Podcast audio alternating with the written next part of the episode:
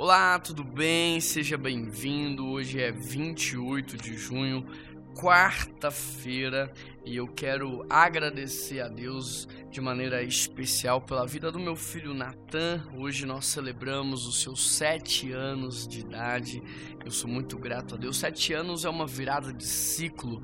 Nós celebramos aí a saída da primeira infância e a entrada num tempo de mais maturidade. E eu oro para que Deus possa abençoá-lo, filho. Se você estiver me ouvindo, papai te ama e tem muito orgulho de você. Jó capítulo 1, verso 5, o texto diz assim: Terminando um período de banquetes, Jó mandava chamá-los e fazia com que se purificassem. De madrugada ele oferecia um holocausto em favor de cada um deles, pois pensava: talvez os meus filhos tenham lá no íntimo pecado e amaldiçoado a Deus.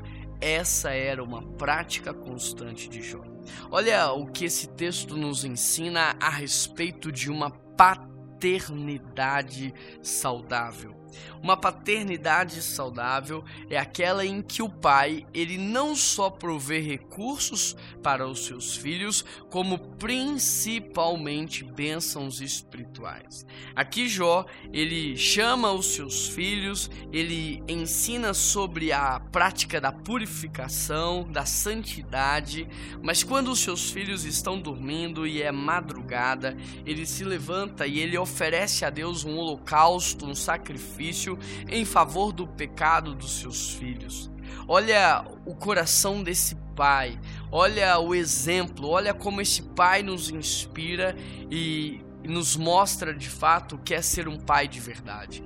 Muito mais do que prover uma casa, um carro e uma boa escola para os seus filhos, você, como pai, foi chamado a caminhar com eles no caminho da salvação a garantir para eles a vida eterna, a prover para eles as bênçãos espirituais em Deus. E como é que você faz isso?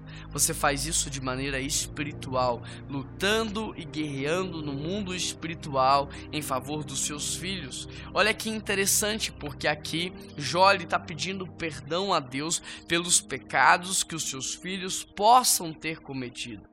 E muitos pais não pedem perdão nem pelos seus próprios pecados, quem dirá os pecados dos seus filhos, da sua esposa, da sua família.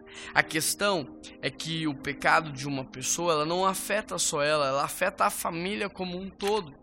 Mas também a oração de uma pessoa, ela não impacta só a vida dela, mas todos aqueles que estão ao seu redor.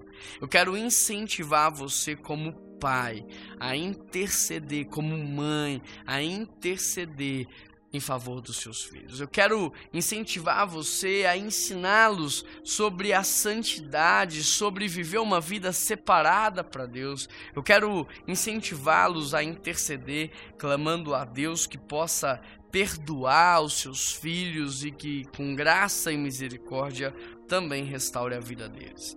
Vamos orar nesse sentido, Deus. Nós queremos colocar diante do Senhor os nossos filhos os filhos dos nossos filhos. Nós queremos colocar diante do Senhor os nossos filhos biológicos, os nossos filhos do coração, os nossos filhos e filhas é, espirituais, ó Pai. E eu quero pedir ao Senhor perdão pelo pecado de cada um deles. Eu quero pedir ao Senhor a intervenção divina sobre a vida de cada um, de cada uma, que o Senhor venha responder às suas orações, que o Senhor venha abençoar os seus caminhos, que o Senhor venha fazer crescer e prosperar, que o Senhor venha abençoar o matrimônio de cada um deles, ó Pai, e que o Senhor possa fazer de cada filho e cada filho pais e mães de uma nova geração e que o evangelho que nos foi deixado possa também ser pregado a eles e